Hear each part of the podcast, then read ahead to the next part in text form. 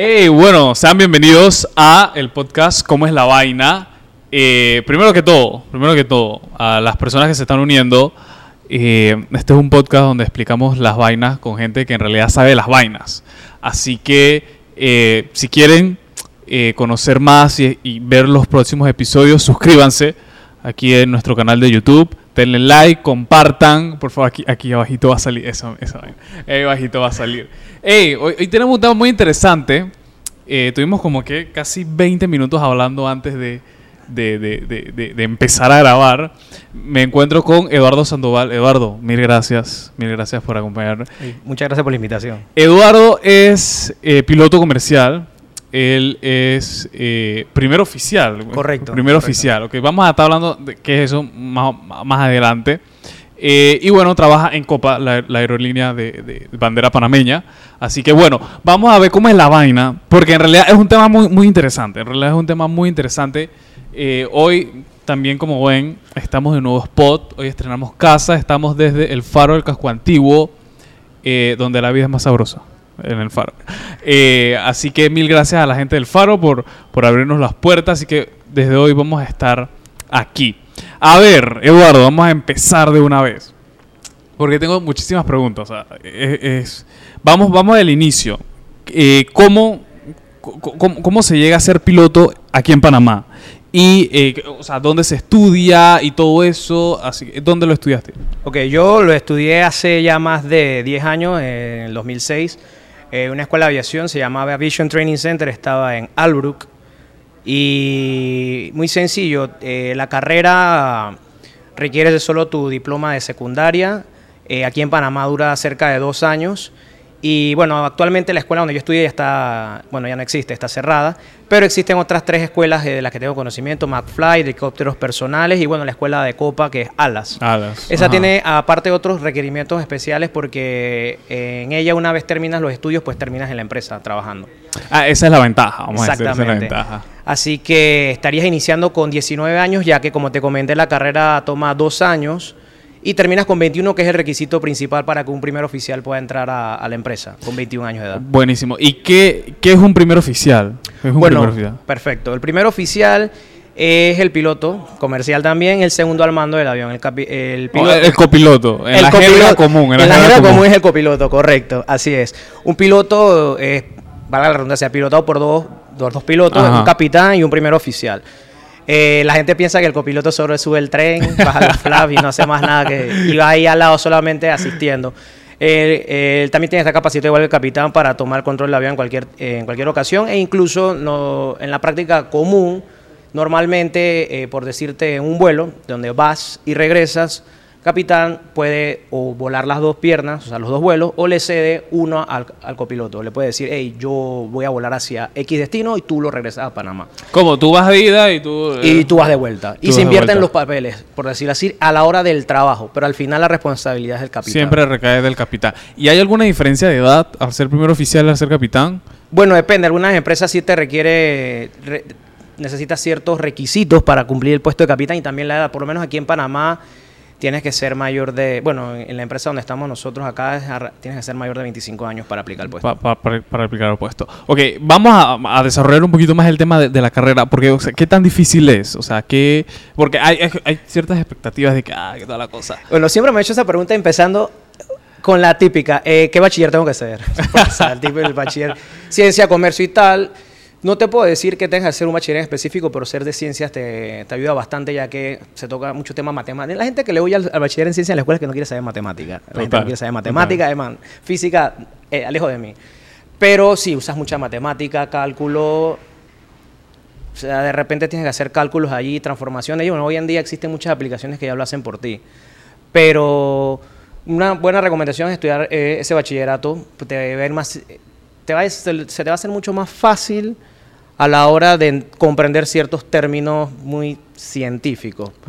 Eh, la carrera no es tanto difícil, el tema es cómo te sientas tú físicamente. Es exigente, vamos a decirlo así. Sí, un poco exigente, demandante. A la hora de trabajar también tiene horarios, ya una vez que estés en la carrera en sí, tiene horarios demandantes dependiendo de la empresa en la que trabajes, porque puedes ser un piloto comercial trabajando en una aerolínea, ya sea de pasajero o de carga, o puedes ser piloto privado, trabajándole a Marc Anthony, por ejemplo, un jet privado o cualquier persona que tenga su propio avión, ya sea un jet o incluso una aeronave de, de hélice, pues.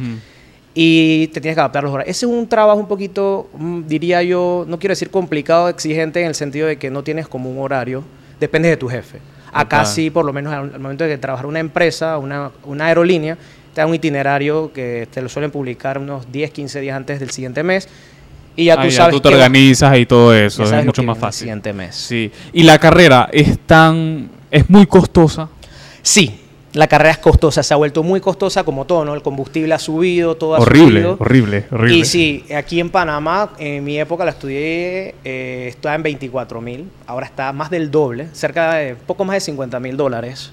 Esta es la carrera hoy en día y está bastante costosa. Claro, y, vamos a decir que también es por el, por el punto de vista de que eh, eh, la carrera, o sea, sin desmeritar a las otras, pero no, es algo como tan sencillo. O sea, es una vez que la terminas es, con, mucha responsabilidad. ¿verdad? Porque eh, no, es cualquier cosa, vamos. Sí, al final lo que llevas detrás son vidas. Y no Totalmente. sino llevas la de tus compañeros y lo de personas que son los clientes de la empresa, son pasajeros, por lo menos aquí en Panamá, con los aviones que se llevan en Copa, estamos hablando de cerca de 174, el que más lleva, 160. No es lo mismo, y poniéndolo ya hablando en general, aviones, eh, aviones que llevan 300 almas Imagínate. a O sea, la responsabilidad es bastante grande y sí, tienes que tener bastante mente fría a la hora de tomar las decisiones en el momento de cualquier situación que amerite eso.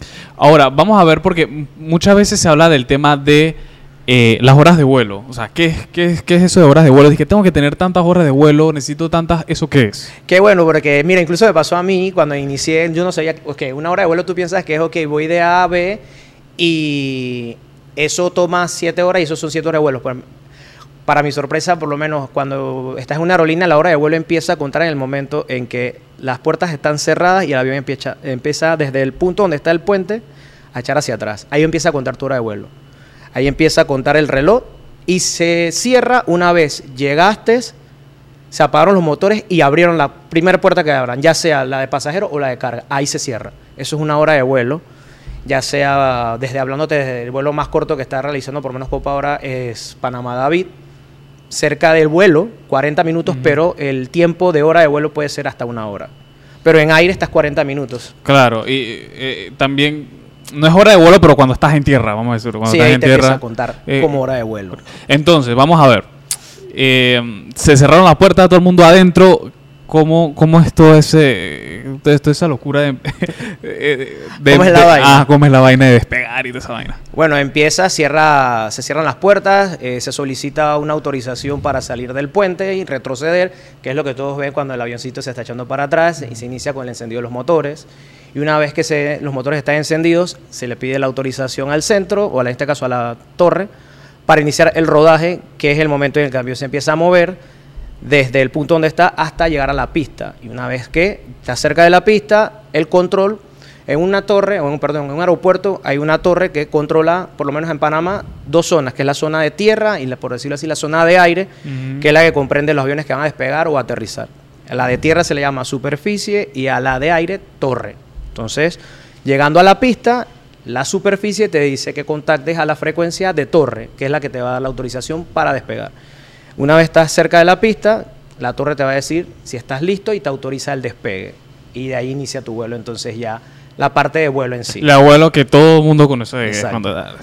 Pero, o sea, e, e, en esa autorización, igual tú me, eh, tú me contabas que pueden surgir temas con, el clima y todo eso. ¿Cómo, ¿Cómo, es eso de que el clima no está muy bueno para despegar. Y Bueno, hay bastantes temas a considerar, por lo menos si las condiciones están muy malas, simplemente le dices que por condiciones, de hecho ayer casualmente teníamos una condición similar, eh, en Miami estaban las condiciones muy malas para despegar y aviones muchísimo más grandes que el nuestro. Simplemente decían eh, no podemos despegar con esta condición, solicitamos apagar los motores para evitar el consumo del combustible en ese momento, ya que cada, avión sale con el combustible eh, necesario para llegar a su destino.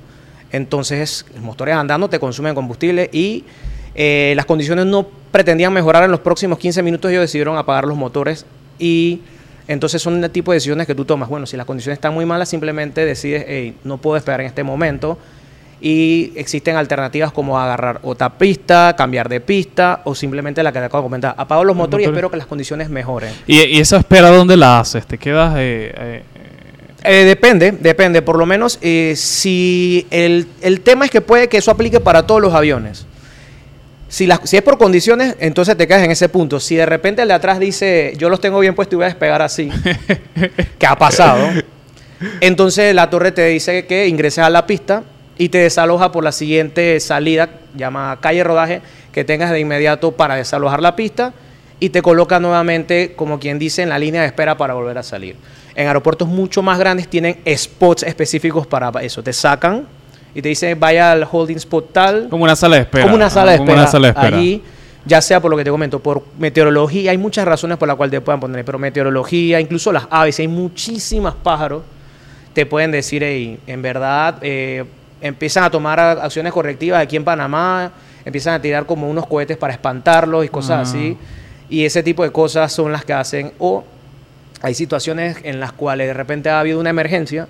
En el momento que hay una emergencia, el aeropuerto está cerrado para atender ese avión que puede estar aterrizando. Y cuando eso pasa, también suspenden las operaciones en el sentido de que te pueden dejar allí, ya que suele estar el aeropuerto cerrado, entonces no estás congestionando, eh, en este caso, la pista o el área para algo, ya que el aeropuerto se cerró por esa condición. Total. Y te dejarían allí. Mencionaba lo de los pájaros. ¿Cómo es eso de eh, si un pájaro se, se, se mete en el motor y todo eso?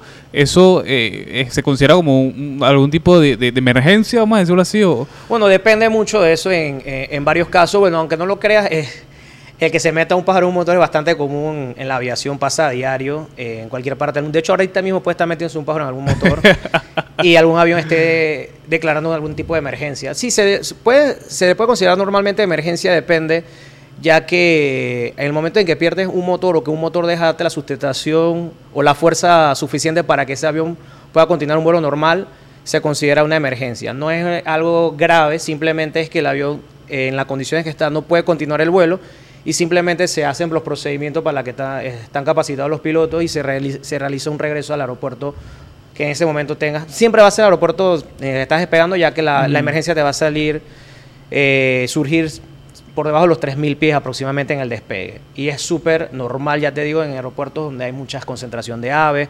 Panamá, por ejemplo, tiene muchísima actividad aviar, hay mucha migración acá. Y puede ocurrir, puede ocurrir, pero es una operación normal. Eh, la- el motor puede dejar o no de funcionar, se realiza un regreso y se aterriza de manera segura. y, y cuando el, el aeropuerto cesa operaciones eh, y ya hay aviones que están cerca para aterrizar, ¿cómo ese desvío? Qué buena pregunta, qué buena pregunta. Es un tema, no quiero decir delicado, pero es un tema complejo. Una vez que un avión declara emergencia diciendo Mayday, Mayday, Mayday, automáticamente se vuelve la prioridad del aeropuerto o del control que lo tenga para darle las indicaciones necesarias para ponerlo seguro. En un caso, por lo menos, de despegue, el aeropuerto cesa de inmediato las operaciones hacia los demás aviones que estén en el área. ¿Y qué pasa, por lo menos, en el, en el caso de que un avión esté en aire? Te- ya me ha pasado estando yo en, en el aire, escuchas a un avión declarando emergencia y de inmediato, de inmediato sabes que hay que esperar. O sea, hacemos el famoso vueltita o Ah. patrón de espera que se le llama, que una vez se dan los anuncios a los pasajeros atrás, vamos a hacer una espera que son dar un par de vueltas, que lo habrán mencionado, y entonces primero se tiene que resolver la emergencia. ¿A dónde viene el tema complejo? Es que depende de dónde vengas y la cantidad de combustible que tengas, si la espera se hace extensa, eh, no vas a poder llegar al aeropuerto de destino, en este caso Panamá, si fuese así, y tendrías que proceder al alterno. Eh, por lo menos nosotros eh, eh, en Copa utilizamos el de acá de Panamá Pacífico. el Panamá como Pacífico. ujú. Si por algún momento llegas a un combustible en el cual ya no puedes llegar acá, simplemente declaras que vas a proceder al otro aeropuerto para en ese aeropuerto recargar combustible y regresar. Si se hace muy extensa la espera. Ese es el tema complejo que ya tu cabeza empieza. Y así como estás tú, pueden haber otros 15 aviones también, porque Total. se está teniendo esa emergencia en ese momento. Y, y viene, o sea, es como decías, muy complejo porque también el otro aeropuerto y para recibir todos esos aviones y tal. Sí, exactamente, se pone complejo, por lo menos acá en Panamá Pacífico no caben, 20 aviones no te caben allí, Eh, allí no hay combustible, hay que llamar para que se coordine y se envíe el combustible allá para que le pongan el combustible que se necesita. Es un procedimiento que a la larga se trata de evitar, ¿no? Entonces uno toma las precauciones que se puedan tomar, quedándote un poco más alto para que el combustible, el consumo de combustible sea menor. Lo que se puede hacer en el momento que hay esa situación en que se está teniendo una emergencia en ese aeropuerto. Y mencionabas que cuando un, un avión dice Mayday, o sea, ¿quién, quién los escucha? O sea, a- a- Ok. Eh, existen muchos controles. Está, como te comentaba, en tierra está el aeropuerto tiene su torre donde tienes bastantes controles. En aeropuertos más grandes tienes mucho más control. En aeropuertos como Panamá tienes la de superficie y la de torre, que es la que te que controla los aterrizajes y los despegues. Pero una vez estás en el aire, tienes un centro de control que controla las salidas, controla el espacio aéreo del país y controla los cruces con otros espacios aéreos. Por lo menos Panamá tiene al norte, vas pasándote al de Kingston y sucesivamente luego vas pasando otros controles como el de Habana. Esos es- están no en una torre, sino en un centro de control con satélites en donde van viendo todos los aviones y les van dando las indicaciones. En un caso de, por lo menos en vuelo, ese es el control que te va a tomar la emergencia. Ese es el que te va a escuchar total. y ese controlador se va a dedicar a ti. A él lo van a sacar, en el momento que él recibe ese control, lo van a sacar del resto y ese es el que va a estar dándole el control a ese avión. Luego es un protocolo, cosa que he visto a esa persona o ese controlador que está teniendo la emergencia, es el encargado de poner ese avión, por decirlo así, a salvo en tierra. ¿no? Él tiene el control y cuando uno utiliza la palabra el Mayday, Mayday, Mayday, es para que los otros aviones que están en frecuencia simplemente se queden callados y entender que ese otro tiene la prioridad de hablar y pedir todo lo que quiera. Y uno entiende ya esa y parte. está, pasa- está pasando algo, así que también como pa- para que los otros pilotos es- estén preparados. Sí, pues. es que es- incluso no seas tú que nadie quiere estar en esa situación o evitar estar en esa situación, apenas escuchas ya todos nos quedamos como, hey, ¿qué estará pasando? Total. Y depende del caso. En caso de una salida, saliendo de Panamá tú a otro destino, no es que no le paras el, como quien dice, paras bola, porque al final no te está directamente afectando a ti, tú vas saliendo. En el momento del regreso sí, porque vas viendo y qué habrá pasado, dónde está, porque si está un poco lejos tú puedes entrar antes que él. Si no, eh, el- la otra persona, tú tienes que hacerte, por decirlo así, a un lado. A un lado. Pero la cortesía es quedarte callado, hasta que ese que está declarando la emergencia diga todo lo que está pasando. Tengo esto, me pasó esto y necesito hacer esto. Hablemos de aeropuertos. El aeropuerto de Panamá es un aeropuerto relativamente fácil para despegar y para aterrizar, eh, porque también mencionabas que hay otros eh, en América que son bast- bastante jodidos, para Sí, la verdad que sí. Pero Mira, empecemos con el, el- el de Tocumen. Un- Mira, el aeropuerto de Tocumen, para mí siento que, así como dicen de Panamá, que es el corazón del mundo, eh, tenemos una posición muy privilegiada acá. Este aeropuerto para, eh, ¿cómo te puedo explicar el término? Cerrarse. Un aeropuerto cuando está cerrado, hablando en temas meteorológicos, es que está cayendo un palo de agua horrible que... Pero el aeropuerto de Panamá, yo creo que en el año no llega ni a estar cerrado 24 horas, acumulando, hablándote de Todo. hoy por si Ujú. que hagas una acumulación, yo creo que no pasa de 24 horas cerrado. No te puedo decir lo mismo de repente de San José, que está aquí al lado, o Bogotá, que son aeropuertos que por su altura o por el- la orografía donde están ubicados suelen estar cerrados. Un día X te vas a encontrar una sorpresa, ya sea en San José o en Bogotá, ¿no? Por poner los que están al lado. Pero Panamá tiene una posición privilegiada, ya te digo, en cuanto no es complicado, no es, no es de terreno, tiene, sí, tiene Cerro Azul, pero no es algo como peligroso, por decírtelo así. Y una de las grandes ventajas es que este aeropuerto para que se cierre por condiciones meteorológicas casi no pasa. Entonces, casi siempre se completan los vuelos entrando a Panamá. entrando a Panamá. No te puedo decir lo mismo de aeropuertos como México o Quito. Aeropuertos por altura son complicados, complejos. Eh, bueno, y también afectan los controladores en algunas ocasiones, por lo menos en México son un poco complicados. Pero sí, y ese tipo de operación conlleva un entrenamiento especial para entrar en ellos y tal. Y requiere cierta experiencia también eh, en el avión que esté volando. Eso también depende de la compañía, pero son aeropuertos, por lo menos en Copa, considerados como aeropuertos especiales.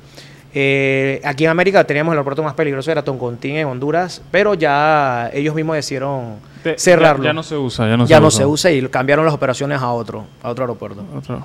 Y qué, qué, qué- porque mencionabas también el tema de las otras aerolíneas, que igual depende de la aerolínea, ¿qué tan diferente es ser piloto de una aerolínea u, u otra? O sea, ah, Bueno, es como los trabajos, ¿no? Cada quien tiene sus propias reglas, tienen sus Tienen su propios lineamientos, su librito. O sea, eh, al final la aviación está regida por la OASI, una organización encargada de regirla. Eh, esa tiene entonces luego es como hablar de, aquí por decirte, las leyes de la constitución. La constitución es lo que más manda y luego vienen, así vienen leyes, luego vienen decretos y tal. Bueno, igual con las aerolíneas tienes las reglas máximas, pero cada aerolínea se puede volver más restrictiva para mejorar la seguridad. claro. En caso tal, más que todo es para, por lo menos Copa es una de las aerolíneas más seguras del mundo. Y ellos lo que buscan es siempre mantener ese, o sea, el perk de la seguridad. De la seguridad. Y entre más seguro te puedas volver, pues hacen el entrenamiento y preparan todo en, cas- en, en base de hacer un vuelo seguro. Entonces, te vas cubriendo, como quien dice, en salud, siendo más restrictivo que otras aerolíneas. Por decirlo, de repente otras aerolíneas que... Ah, no, cualquiera se puede ir a meter en X aeropuerto, no, import- no, no me interesa el tipo de entrenamiento. Voy a ponerte un tema como por lo menos lo del MAX. Eh, habían aerolíneas que te exigían simplemente hacerte como ver un, video del MAX, tal, y, ot- y otras aerolíneas decían, no, yo quiero que mis pilotos vayan a un simulador, a cuatro sesiones de simulador a prepararse conociendo la diferencia de un 737-800 a un MAX. Eh, luego quiero que se vayan con un instructor en un vuelo para que lo certifiquen. O sea, van creando un entrenamiento y ya te digo, otras aerolíneas simplemente te mandan a ver un video de, de- diferencia entre uno y otro. ¿Y qué tanto, o sea, qué, qué en qué tanto tiempo eh, hacen ese entrenamiento? Es decir, yo me certifico en este tipo de avión y ya no tengo que hacer más nada. Eh, o hay como un- un- una actualización, vamos a decirlo así. eh. Cuando hablamos de este caso en específico. Ajá, cuando hablamos de este caso en Bueno, específico. normalmente como una diferenciación, porque es el, al final es el mismo avión, simplemente que tiene unas diferencias del entrenamiento o, por decirlo así, la preparación o capacitación no es tan larga. Puede tomarte una semana. Entre que vas leyendo el- el- las diferencias, vas al simulador, te pueden poner tres o cuatro sesiones los tres días o cuatro días, o te ponen dos, un día libre, luego dos días. Te puede tomar una semana, 15 días, no es muy extenso. No es lo mismo que hablar de un entrenamiento inicial cuando vas a empezar a trabajar en una aerolínea, ya eso es otra cosa. Pero suelen ser cortos. Pero ya te digo, había aerolíneas que simplemente te daban un video y con Listo. decir que habías visto el video, estabas check y al día siguiente te ponían el avión. te subías al Ah, max, qué por decirlo locura, así. Qué locura. Porque al final, eh, con- bueno, con todas las cosas que pasaron con el, con el Max, o sea, tam- también era como... eh, es irónico, vamos a decirlo así, de mi parte, que, que te pongan solamente un video. O sea, porque... Sí, es como que tú puedes. Voy a ponerte lo sencillo como un auto. Agarras un auto que toda tu vida has manejado y pones tu llave y de repente te ponen el auto en el que se enciende con el botón y presionando el freno mm, y ya no tienes la palanca, sino que giras una rueda. Si tú no sabes y te sientas, vas a agarrar 10 minutos en. Ah, este es con botón. ¿Dónde está la tapa del combustible? ¿Cómo lo No abro? está. O sea, a que te digan a ti y te preparen antes de, "Oye, mira, la tapa del combustible sale aquí. Cuando llegas al auto y dices, ah, ya tú sabes dónde está eso. y es irónico, como dice, que te den un video y te sueltan. Te sueltan. Y súbete. Qué locura. En, en ese, en ese tema de los aviones también, eh, estamos acostumbrados a, a ver la, la cabina del piloto y ese poco de comandos que están ahí. Y ¿Qué- botoncitos. eh, y botoncitos. ¿Qué tanto se usa eso? bueno, se usa todo. To- Todos, pero o sea, literalmente cuando vas a, a volar, o sea, tienes que tocar todos o hay algunas que- cosas que ya están set, vamos a decir, eh, por, default. ¿no? Depende del avión, depende del avión. Por lo menos yo volé el Embraer, también aparte del Boeing volé el Embraer. Ese avión estaba más, mucho más automatizado que el Boeing. Y ahí había cosas, como dice usted, eran preset. Prácticamente solamente era a la hora de iniciar, mover un par de perillas y casi no las tocabas. El avión era muy automatizado. eh, entraban cosas sin que tú tuvieras que hacer nada. Pero lo único que tendrías que decirlo así era como chequear que eso estuviese en su lugar, pues. A diferencia del Boeing que sí, eh, sí tienes que hacer prácticamente todo Manualmente, manual. Prácticamente tocas todo. Eh, no hay nada preset, por decirlo así. Hay cosas que deben estar en esa posición y si no están, debes colocarlas antes de iniciar. Pero al momento de que arrancas, lo mueves, tocas casi todo. Lo único que te puedo decir yo que no tocas y en un día normal es los del antihielo porque aquí no nieva. Ah, Pero claro. en el momento que nieve, hasta eso ya empiezas a tocar. Pero si, eh, si, si haces rutas donde sí hay Ahí, nieve, ahí, ahí. sí. Así que de una u otra manera Lo sí lo tienes, tocar. lo vas a tocar. Exactamente, a a eso me refiero. no es del uso diario, pero el momento que toca, toca.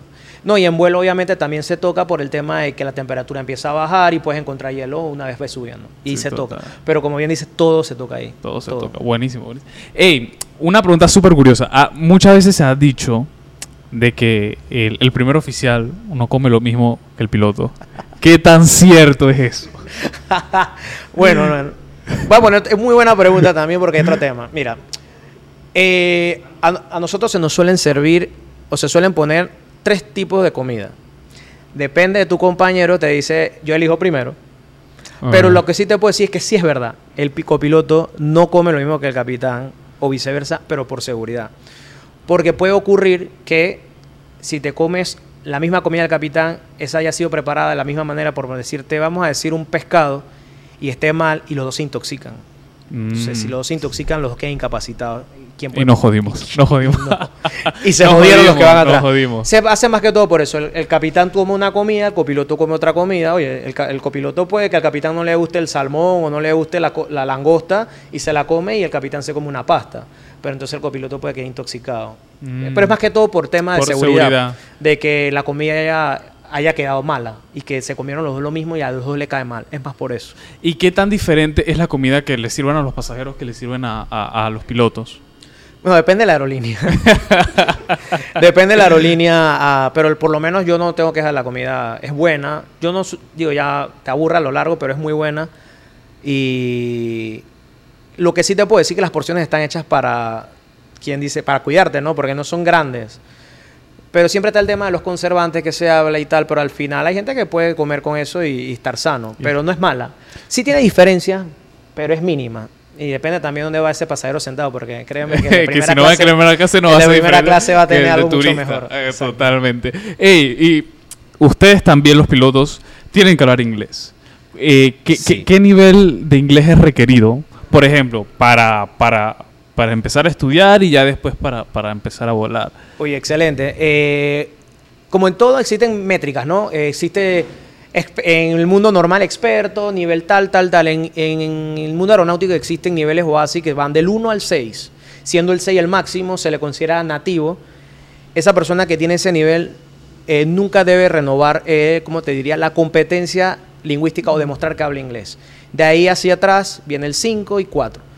Eh, Copa te exige para poder trabajar con ellos un nivel de lingüístico de 5, que prácticamente es, Es avanzado. súper sí, avanzado. avanzado. Ese es el que yo tengo y se renueva cada seis años. A mí me toca este año renovarlo. Cada seis años vas a Aeronáutica Civil, que es el ente regulador de la aviación aquí en Panamá, y haces una prueba co- así. Te haces una prueba oral, empiezas a hablar en inglés, luego haces una prueba auditiva, te ponen conversaciones aeronáuticas de controles aéreos normalmente unos hindúes hablando con unos chinos que les entiendes, pero Ese bueno. acento todo Ese acento extraño. extraño y exótico. Y es para ver tu nivel de comprensión. Eh, la última vez que fui, una imagen y que le describa lo que ves en la imagen. En base a ello, te van calificando, eh, comprensión, vocabulario, entre otras cuatro. Y la nota más baja es tu nota. Es decir, tú puedes sacar 6 en esto, 6, 6, 6, 5. 5 es tu nota. Independientemente con los No otros. se hace- que lo otro sea 6, no se hace un promedio. La nota más baja. Qué locura. Sí.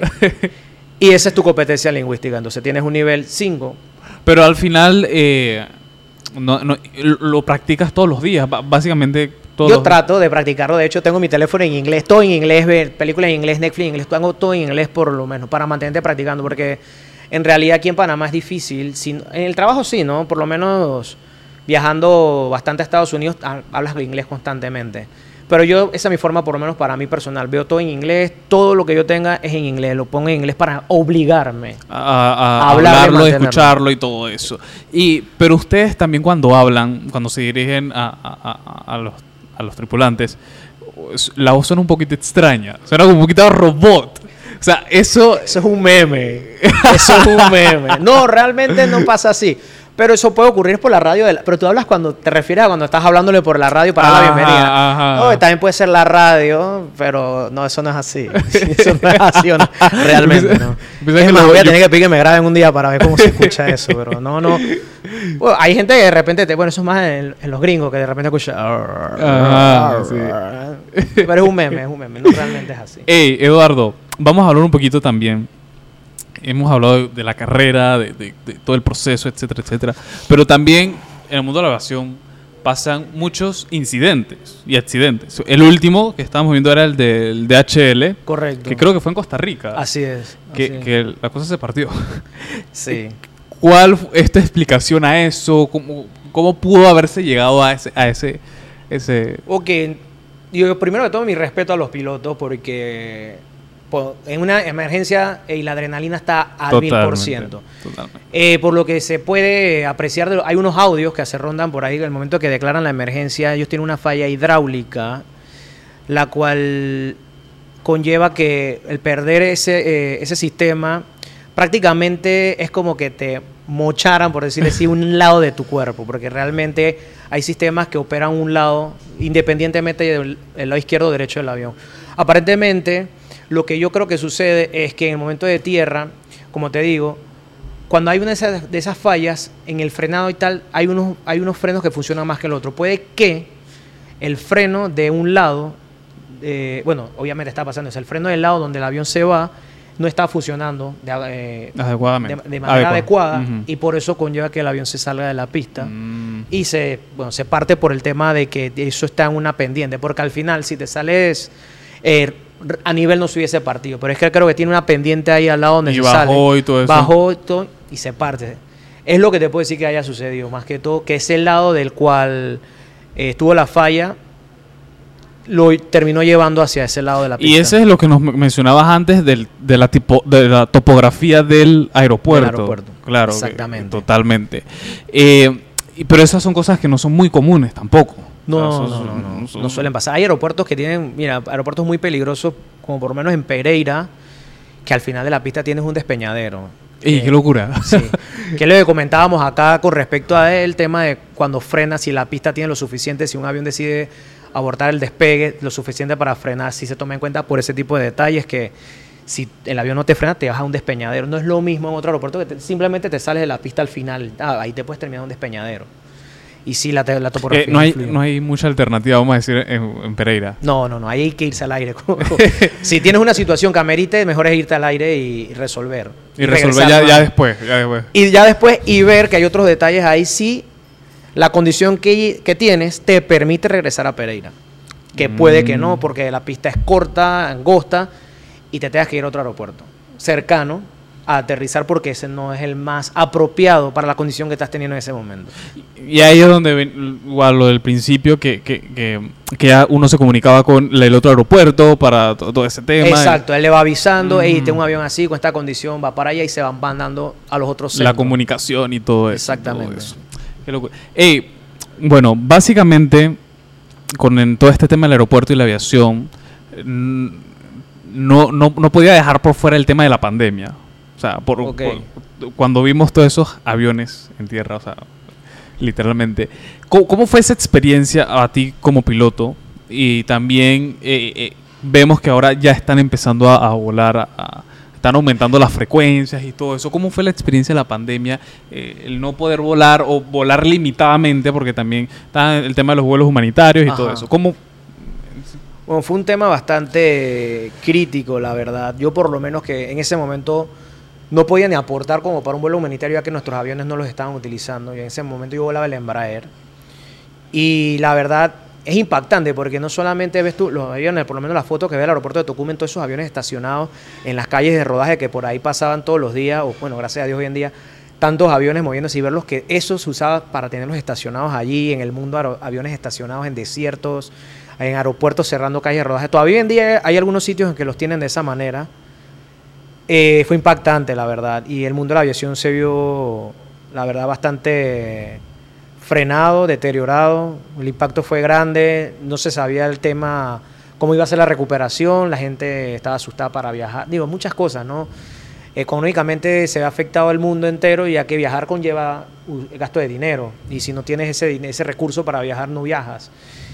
Y diría que los que tuvieron la experiencia de repente de realizar eso vuelo humanitario, te puedo decir que puede ser una experiencia entre temor, felicidad, agonía, porque si no me equivoco, vi fotografías de compañeros que prácticamente iban envueltos en, en batas y todo para traer a esas personas. como si fueran personal sanitario y Correcto, todo eso. así, personal sanitario, porque digo, estaba la pandemia en su apogeo y el tema era repatriar a esas personas que habían quedado varadas en varios países en donde se permitía esos vuelos humanitarios y digo, o sea, al final te conviertes como un pequeño héroe sacando a esas personas donde estaban encerradas por meses, habían personas que estuvieron encerradas dos, tres meses en ese país porque cerraron fronteras y no había manera de sacarlas. la verdad que es un momento en la historia que ojalá no se repita más nunca, porque diría que la aviación ha tenido muchos momentos negros y ese ha sido para mí uno de los más grandes, porque se frenó. Pues sí, porque no era algo regional, o sea, era algo a nivel mundial. Esto lo que tiene esta carrera es, o este mundo, es que así como se, se deteriora, así también al, al momento de reponerse es exponencial, porque muchas aerolíneas tuvieron que salir de personal de ellos, pilotos, auxiliares de vuelo, a lo largo de esos meses, porque ya no tenían la capacidad para sostenerlos, ¿no? Y hoy en día se cambia todo porque el escenario ahora ha aumentado, la gente empezó a viajar y ahora se necesita ese personal nuevamente de regreso. O sea, vas a ver, por lo menos en el caso que está metido en el mundo B, es gente pidiendo, incluso los Estados Unidos de green cards para que vayas a trabajar allá de piloto. Porque ahora el personal es necesario, se necesita mucho personal, por lo menos aquí en Panamá también va a ser muy bueno aquí para los pilotos panameños, la empresa va a necesitar bastantes pilotos y eso es bueno para, para el crecimiento del país también, ¿no? Y muchos pelados que están terminando la carrera, ya sea en alas o en otras, van a tener la posibilidad de ingresar a trabajar. Totalmente. ¿Y qué, qué tan en, en, ese, en esa recuperación? Sabemos que Copa es una aerolínea que está muy bien posicionada regionalmente eh, y ha podido mantener ese liderazgo en la región. y también el tema de los Hub de las Américas y todo eso. Eso es muy importante. Eh, pero ¿qué, ¿qué, ha tenido que pasar o qué, qué esfuerzos, más decir, se han tenido que hacer pues, de tu conocimiento desde el punto de vista que para mantener ese liderazgo en la región? Que la empresa tiene está muy bien preparada, ellos se prevén para todo. Lo que me gusta, o lo que te puedo decir yo que he admirado mucho de la empresa es que ellos siempre se preparan para lo peor. O sea, siempre tienen el peor escenario, tiene, es lo que tienen ahí preparado. Y la verdad, tienen, yo digo que la empresa tiene agarrado de la mano de Dios porque y les sale todo bien. Y es lo bueno que están, como te digo, están preparados para lo mejor y siempre termina pasando lo, pero lo peor y termina pasando lo, mejor. Y al estar preparado para ello, entonces salen adelante con todo. Se preparan con todo, me imagino que hacen las inversiones que tienen que hacer, los, hacen los ahorros y hacen los recortes necesarios y a la hora de la hora es lo que lo tienen posicionado esto. Creo que han sido la empresa que se ha recuperado de mejor manera, en, por lo menos en Latinoamérica, y, han seguido allí. Creo que a principio de año el único tema que estuvo allí de repente mermando un poco los vuelos ni siquiera fue el tema de la pandemia, bueno, en sí la pandemia, pero el tema de los casos que habían sido, eh, al estar en aumento, pues el personal no estaba capacitado para trabajar, porque digo, estabas en tu casa cumpliendo tu cuarentena. Imagínate tener ese, ese, nivel de demanda que, que lo que te lo impedía era el tema de estar enfermo, pues. y eso es algo bueno que le, está pasando por lo menos a la empresa y que ha venido saliendo como, como todos desde abajo y ahí van. más o menos en Copa, ¿cuánto gana un primer oficial y un piloto en promedio? Bueno, se gana bastante bien. Sí, se gana bien, pero bueno, como les comentaba algo, también es la palabra relativo. es relativo, ¿no? Depende del estilo de vida que te das al principio. Pero si te administras bien, deberían ver otro de los podcasts sobre finanzas que tienes por ahí. Finanzas ahí, lo vamos a poner ahí para que vean podcast de finanzas, muy eh, bien. Sería muy bueno, porque la verdad, si te administras bien, te va bien, ¿no? Y claro, y obviamente un primer oficial gana un poco menos que un capitán, pero se gana bastante bien por ahora para la calidad de vida que hay en Panamá. Y administrándote bien te alcanza. ¿Y qué, y qué tanta diferencia hay entre eh, Panamá y otros países? Bueno, en Panamá eh, diría que es proporcional, se gana proporcional y otros países, por lo menos aquí en América, eh, la mejor paga está en los Estados Unidos, evidentemente, también depende de las aerolíneas, pero a nivel mundial, en, en Arabia, por lo menos en los Emiratos, tienen un buen salario, en Qatar tienes un buen salario, y también he escuchado en China, Taiwán, también se tiene muy buenos salarios y estamos hablando de niveles bastante altos. Bastante, altos. Y si yo soy, yo, o sea, yo soy panameño, pero trabajo para una aerolínea extranjera, me pagan en base, o sea, en base a qué salario me pagan. Ah, no. Al, de Panamá, o sea, ¿cómo? No, si trabajas en una aerolínea extranjera, tú estás bajo las leyes de ese país. Ah, Incluso la deducción de impuestos, el tema, no sé, en esos países, por lo menos... O sea, si yo, si yo trabajo por una aerolínea extranjera, yo no declaro impuestos en Panamá, sino en, el otro país. En el otro país, correcto, así es. Qué interesante. Exactamente. De hecho, tendrías que ver si de repente te quieres jubilar acá, ¿qué tendrías que hacer? Tendrías que como que declarar algún tipo de ingreso, supongo yo, para poderte jubilar en Panamá. Porque nunca trabajaste en Panamá, tendrías que hacer seguro social, pero desconozco de eso, pero tendrías que hacer algo para poder optar con una jubilación en Panamá, pero no declaras impuestos en Panamá, trabajas en base a las leyes de ese país y lo que hablábamos también, el tema de los domingos, si en ese país se pagan, tengo entendido que hay países donde no, no sé si pagan los feriados, trabajas tú en base a las leyes, se te paga en base a las leyes de ese país, así seas panameño o del país que seas. Interesante. Oye, mm, a- al principio mencionabas, bueno, a, a la, a la mitad del podcast, mencionábamos también eh, el tema de los accidentes, por ejemplo, el de DHL, pero recordaba también uno que pasó a inicios de año, que fue una aerolínea china, que eso fue súper extraño. Tu opinión sobre, sobre ese tema, Yo mi opinión, bueno, yo... como experto, con conocimiento de causa. Bueno, en verdad, ¿sabes? Mira, algo que lo cuando pasó el accidente, mira, lo comentaba con un compañero. eh, y uno dice a veces estar sentado aquí en la comodidad de que no está pasando nada, el avión está nivelado, sin problemas, no hay turbulencia, uno puede opinar cualquier cosa. Y hasta hay quienes dicen, ah, yo hubiese hecho, yo haría. No es lo mismo estar sentado en los zapatos de la persona que está viviendo la experiencia, estar aquí cómodo analizando todo detrás. Yo tengo mis teorías, lo que yo puedo pensar. Mira, pareciese, o sea, cuando vi eh, las gráficas, pareciese que ya pasó anteriormente un suicidio. Esa es mi opinión personal. Falta la investigación de los expertos para Claro. ver. Y créeme que la quiero leer. Es mi teoría por el comportamiento que tuvo el avión en el momento que se desplomó. Hay quienes me dijeron, no, que pero es que fue básicamente Sí, de cero, como quien dice, de cero a nada en el piso. Perdió veintipico mil pies, estaba creo que a 29 mil pies en tres minutos, o sea, eso, y cayó en picada. Claro, yo no te puedo decir qué pasó en esa cabina, decirte, hey, el capitán se fue al baño y en ese momento el copiloto o el capitán, se... no te podría dar la historia, pero para mí parece por el tema de, de cómo ese avión descendió, ¿no? Porque otras, otras causas de eso podrían ser que se fueron las dos alas y el avión ya no tiene cómo volar y se va en picada, algún sistema se trabó y lo ocasionó que fuese en picada, pero normalmente ese tipo de fallas pueden ser como manejadas en un momento, un inicio, viendo la gráfica, como que al principio se ve como que lo intentaron y se fue, ¿no? Se dio por fuerza, cansancio, agotamiento, no pudieron continuar controlándolo y se desplomó. Pero pareciera que fue que lo tiró. Porque cuando, cuando pasa a- a alguna emergencia con los motores, el, el avión puede seguir. Sí, O sea, puede seguir. Los aviones están diseñados para planear distancias. Claro, tienes que seguir ciertos requisitos. Estás trepado a una altitud por allá arriba, cerca de los 40 mil pies, 38 mil pies. El avión allá arriba ni con un motor se sostiene y tienes que ir bajando. Claro, aprovechas esa altitud y vas a ir descendiendo, pero el avión planea. Vale. Lo sufici- Y está es, diseñado y para es eso. mucho más. O sea, si tienes la oportunidad, vamos a decir, de aterrizar en el, en el agua. O sea, es, es mucho más seguro. No, yo pensaba como tú antes. No. no. El, depende de donde te encuentres, ¿no? Porque el mar, en el mar hay olas. Lo mejor es tratar de buscar un terreno plano y ponerlo allí antes que...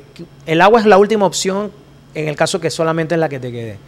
Y tiene su tema también a la hora de aterrizar en el agua, pero no es la opción más segura. Si tienes que elegir entre mar y tierra, elige tierra. Tierra y que esté plana. y que está esté plano. plano. Trata de buscar lo más plano que se No pueda. Si hay una autopista de ocho carriles, mejor. Sí. Pero sí, es lo mejor.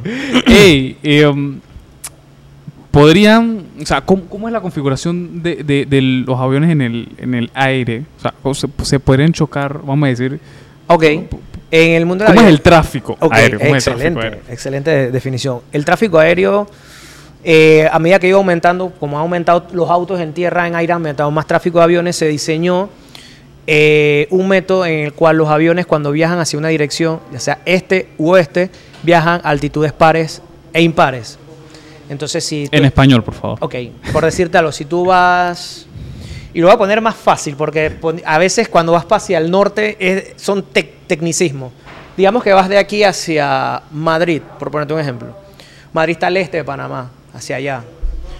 Vas a volar altitudes impares, es decir, a 35.000, 37.000 pies. Y los que vienen de allá hacia acá van a volar a pares, 36.000, 38.000. Ah, Siempre va a haber una separación de 1.000 pies, aproximadamente 300 metros entre el avión que va. tal. Entonces puedes verlos cuando vas cruzando, arriba o abajo tuyo. totalmente. Y la separación son 1.000 pies, 300 Y, metros y- aproximadamente. y a los lados, o sea, no, no, va- digamos que yo voy hacia Madrid, pero hay otro que va hacia Miami. En algún momento se pueden como ah, también ves esos cruces. Ajá. Esos cruces igual, ya te digo, el tema es, para muy técnico estaríamos hablando, ¿sabes? Un círculo tiene 100, eh, perdón, 360 grados. Tienes como el tema de que del 01 al 180 impar Ok. y del 181 al 00 impares. Y estas son, No, al revés. y es- son como configuraciones que, que- que están globalmente, o sea. Están globalmente, pero por lo menos me da cuenta en Estados Unidos, bueno, ciertos lugares toman como, ¿cómo te puedo decir? Unos derechos, pero lo conversas como con la otra entidad o espacio aéreo y dices que, mira, por tipo de tráfico nos conviene mejor que cuando vengan por esta carretera, por decirlo así, porque en el aire también hay carreteras, se llaman aerovías. Si nos vamos por esta aerovía, ¿qué te parece si en lugar de mantener la regla de los impares, mejor que vengan a pares, pues, por- porque nos conviene mejor? Y hacen eso arreglo entre ellos. Pues. Y ahí se rompe un poco eso del impar para el este y par para el oeste. Ok, y muy, muy, muy interesante. Y no ha habido, no sé, no ha habido ningún accidente en que se choquen dos aviones. Sí. De hecho, hubo uno muy famoso que fue la aerolínea Gol, brasileña. brasileña, Ajá, ajá. con un Embraer privado, un Legacy. Eh, si no recuerdo, hubo un problema ahí con el control aéreo, como que no entendían las altitudes, y los pusieron a la misma altitud. Y el Gol, el, el Embraer, sí logró aterrizar, pero el winglet, o sea, la cosita que está levantada en la punta, ala, le Ah. cortó parte del ala al Gol, un 737, si no me equivoco. Y eso fue un accidente ahí causado cuando aviones que se cho- chocaron, por decirlo así, en el aire. Y hubo un Eh, problema fue de que se rozaron, pero fue, ese, ese fue fatal, ese, ese roce. Sí, la verdad se fatal. fue fatal. Eh, y bueno, se perdieron las vidas del- de la gente del gol. El Legacy Mm. logró tierra y hay fotografía de cómo quedó. Y, y sí, el, la, el winglet de ese avión fue el que le cortó el del gol. ¿Qué es lo más extraño que has visto volando en el cielo? No he visto ovnis, si esa es la pregunta. Todavía no. Te estaba preparando para esa pregunta, pero... No me imagino. No, no, no. eh, la estación espacial que pasa como una estrella que se ¿En serio? mueve, sí. Y qué interesante. Eh, muchas estrellas fugaces. A cada rato, o sea, es- miras y una. Pero digo, eso no es algo extraño, pero así. Extraño, extraño, bizarro no he visto todavía. No. Est- estamos esperando, estamos esperando. Eh, Gracias. ¿Por qué? Y venimos ahora a un tema muy. Eh, de, de mucho debate en el país, del tema de la equidad de género. O sea, ¿por qué no hay tantas mujeres en la aviación? Es como en todo. Por el tema este del sexo débil, de que no es suficiente. Tengo muchas amigas, compañeras que la pasaron mal, incluso en su entrenamiento, por muchos instructores machistas, porque eres mujer, te pueden- creen que te pueden como denigrar y entonces las trataban mal, bajaban de los aviones. Estoy hablando cuando estás en entrenamiento, que tienes encima 10, 15, 20 horas de vuelo, estás empezando a entender la carrera y empiezan con la grita, empiezan a- no es que digo que tienes que tratar a una mujer distinta a un hombre porque al final eso también es machismo. Claro. Al final tan capacitadas igual que un hombre para realizar el trabajo. Si no es la forma en la que te la gritas, como que "Ah, es que tú no estás hecha para esto y las pelas bajaban tristes, llorando. Y algunas pensando en dejar la carrera y simplemente dicen que, pero tenías que hablar con la persona y que, pero tú le hablas así, ¿sabes? O simplemente tienen la capacidad de cambiar de instructor, pues si este tipo es un machista, vete con otro. Pero es como en todos, pues denigras a la mujer por el sexo débil, pues no, son igual que, que un hombre no es- es capacitado. totalmente. Y, que muchas veces mm, el sexo débil a veces somos nosotros. Exacto, exacto. Si a mí me da miedo la cucaracha. y que me- necesito que alguien vaya con una chancleta a matarla. Ahí estoy débil. Mira, yo he tenido el placer de volar con muchas capitanas mujeres súper profesionales y vuelan igual que un hombre. Vuelan igual. O sea, si están ahí, que están capacitadas. ¿no? Totalmente. Y, man, y es muy bonito ver cuando es una tripulación llena de mujeres, una copiloto, una capitana y todas las tripulaciones de mujeres y pasa. Y vuelan igual que un hombre. Porque al final es un trabajo que están y- capacitadas y igual. Totalmente, están capacitadas y, y vamos a decir que eh, o sea, no están ahí porque alguien se los regaló. Ah, O sea, exacto. ellos se los ganaron. Exactamente. Eh, Igual que, que- que todos los demás. Porque para acá, para volar, tienes que tener licencia. Y esa Totalmente. licencia no te la regaló la autoridad así por así. ¿Y quién da las licencias aquí en Panamá? La autoridad aeronáutica Aer- civil. Aeronáutica Civil. Te da la licencia. y si trabajas en una aerolínea extranjera, me la da la de ese país. la de ese país. La de ese país. La única licencia que es convalidada en todos los países es la licencia de piloto privado, que es la primera que te dan. Esa automáticamente es como. Bueno, tengo entendido que hay licencias de conducir que vas a otro país y haces como un trueque, por decirlo Ajá, así. sí. Bueno, la de piloto privado, esa es, tú vas a Estados Unidos, vas a los Emiratos, esa te la General. convalida. Y con ella, de ahí arrancas a hacer los trámites para sacarla de ese país con sus leyes. Tienes que hacer los exámenes en ese país, todo lo de ese país para sacar todas las licencias que te acrediten para que puedas volar en ese país. Ya sea, normalmente son con validaciones que haces en el país, prácticamente tus horas que ya tienes valen. Simplemente tienes que hacer la prueba en ese país con la autoridad regente de ese país. Y Re- sacas esa licencia en ese país. Ey, bueno, ya para, ya para ir terminando, me gustaría saber va- varias cositas eh, muy, muy, muy puntuales. Uno, cuando ustedes, que, que no sé si es cierto, a mí me dijeron por ahí, me dijeron por ahí, Co- eh, ¿cómo, es ¿cómo es la vaina cuando ustedes eh, tienen que virar? O sea, porque, por ejemplo, yo he venido a Colombia y tienes que dar la vuelta y el avión como que se gira literalmente a un lado. ¿Cómo, cómo hacen eso? ¿Cómo, cómo- cómo hacen eso? O sea, No, eso es un giro que el, el avión gira normal. No- normal así, o sea, Sí, volteas, ¿no? Pero claro, eh, depende, ¿no? En ese momento lo hace el piloto se, se automático. escucha. Ah, eso lo hace el piloto Pero automático. no lo puedes hacer tú, ¿no? Pero en ese momento en aproximación el piloto automático lo hace. ¿Y qué tanto usan piloto automático? Casi todo el vuelo. no vas a estar de repente en vuelo de 7 horas volando. Bueno, me ha tocado, de hecho, un día fui a Bogotá, el piloto automático no estaba funcionando y vuelas manual. Pero obviamente, igual, aunque esté casi siempre el piloto automático, estar pendiente de, de- de- de que todas las cosas. Ok, te explico. El tema del piloto automático es bajar la- lo que le llamamos carga de trabajo. O sea, es durante un día bonito, soleado, tú solito, ah, tú puedes volar. De hecho, yo lo hago bastante para no perder, como le llamamos nosotros, el feeling de sentir el avión. A mí me gusta por lo menos hasta los 10.000 pies volar manual. 5.000, a veces hasta los 10.000 pies, 8.000 pies, conecto el piloto automático. Nada más lo dices antes de que voy a conectar el piloto automático a X altitud por tal. Ah, no hay problema. Ay. Claro, por- lo haces porque la carga te permite, la carga de trabajo te permite en ese momento, pero de repente, con una mala meteorología, que vas a empezar a esquivar, porque viene un mal tiempo, hay una nube y te vas a meter ahí, lo mejor es andar con el piloto automático porque estás más pendiente de lo como dice de las otras cosas Cosas. estás pendiente de que hey, este tipo quiere que mantengas esta altitud porque viene un tráfico bajando y tú vas subiendo y para no encontrarte con... Y entonces es mejor tenerlo para poder prestar más atención para eso. ¿Y qué es más difícil? ¿Aterrizar o despegar? Aterrizar. ¿Por Aterrizar. qué? Porque al final es feeling. En verdad hay que tener feeling. Usamos algo que se llama el culómetro. Esa vaina que. Culo, literalmente. Esa sensación de que te estás cayendo y tú y que no quieres agarrar. Eh, Culómetro. Culómetro. Eh, Dudo que esté en el diccionario, pero. eh, es esa sensación que tienes que haber, eh, que todos tienen que haber sentido una montaña rusa cuando tú estás ahí arriba o Ah, y sientes que vas, ey, Y que lo que estás bajando. Ajá, ah, ya, ya, Esa, ahí sabes que te estás cayendo y Ah. pero sí, es por eso, entonces es más feeling. A la hora de, es la parte más, una de las partes más importantes es esa. Y cuando vas cambiando, por lo menos en mi caso he cambiado avión, un avión no es igual que el otro. De hecho, el, el mismo, el mismo 737 tiene un 700, que lo volé hace poco, y es otra cosa al 800. Y sigue siendo un 737. El 800 se siente más avión, no sé, pero lo siento más como avioneta. Hasta ese es un poco distinto aterrizarlo que el 800 o que un MAX, que es un 900, por decirlo así, un poco más largo. Tiene esos temas. Pero la pregunta, el aterrizaje es más difícil que el despegue. Ey, y la última pregunta. Eh, me gustaría entender, porque en algunos vuelos, cuando aterrizan, la gente aplaude. Eso es cultura, eso se hacía O mucho. sea, en- yo te- yo- vamos a decir que yo puedo entender que es un vuelo inaugural. O sea, eh, pero hay otros vuelos que son de, de lo más normal la gente aplaude.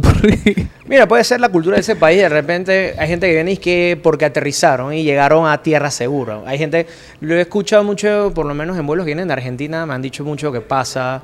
Eh, o de repente puede ser un grupito que va. Pone, es que mira, algo bonito en acá es que tú no sabes quién estás llevando atrás. Puedes estar llevando a el viajero frecuente, como puedes estar llevando a una persona a su primer viaje, primera vez que se sube a un avión, o el primera vez que se van a, a- a- aparte de primera vez que se suben a un avión, puedes estar llevando a esa persona a su primer viaje a Disney.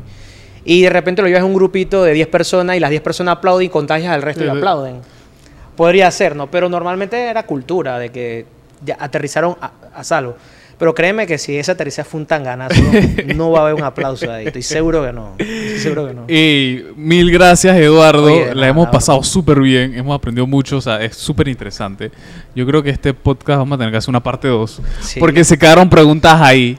Eh, pero, bueno, si quieren una parte dos que se suscriban. Ay, porfa, sí, suscríbanse, ya ustedes saben, Eduardo está en el feeling de cómo es la vaina. Así que suscríbanse al canal de YouTube, síganos en, to- en todas nuestras redes sociales, arroba cómo es la vaina, P.